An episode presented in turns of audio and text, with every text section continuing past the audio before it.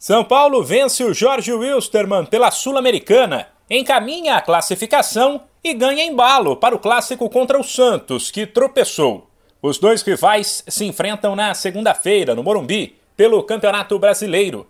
Ontem na Bolívia, o tricolor não foi brilhante. Por exemplo, cometeu erros defensivos e recuou demais quando não deveria. Porém, mostrou mais qualidade e oportunismo e venceu por 3 a 1 Gols de Reinaldo Marquinhos e Igor Gomes. Esse último comandou o meio de campo e ainda apareceu lá na frente como camisa 9 para marcar e terminou como o melhor da partida. A vaga no mata-mata ainda não está garantida, mas pode vir já no próximo jogo, com duas rodadas de antecedência. Para Igor Gomes, o São Paulo, que ainda é um time que busca a melhor forma de jogar, deve ignorar a tabela e manter o foco, sempre. Graças a Deus já encaminhamos a nossa classificação, porém ainda faltam três jogos. A gente tem uma meta interna que é sempre entregar resultado, entregar a vitória.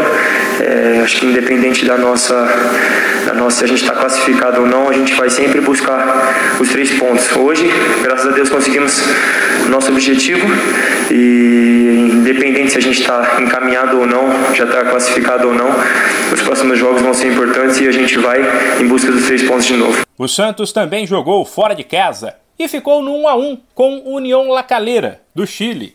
Resultado ruim, porque o Peixe já tinha perdido para o Banfield e caiu para o terceiro lugar no grupo. Sem esquecer que só o líder se classifica. A atuação do Alvinegro não foi boa.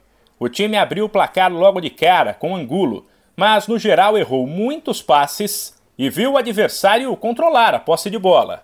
Ainda assim, o técnico Fabian Bustos avaliou que, com mais capricho nas finalizações, o Santos, que na visão dele teve as melhores chances, teria conquistado um resultado melhor. Sí, arrancamos bien, tomamos un gol por un error nuestro, Calera emparejó el partido, tuvimos las situaciones más claras.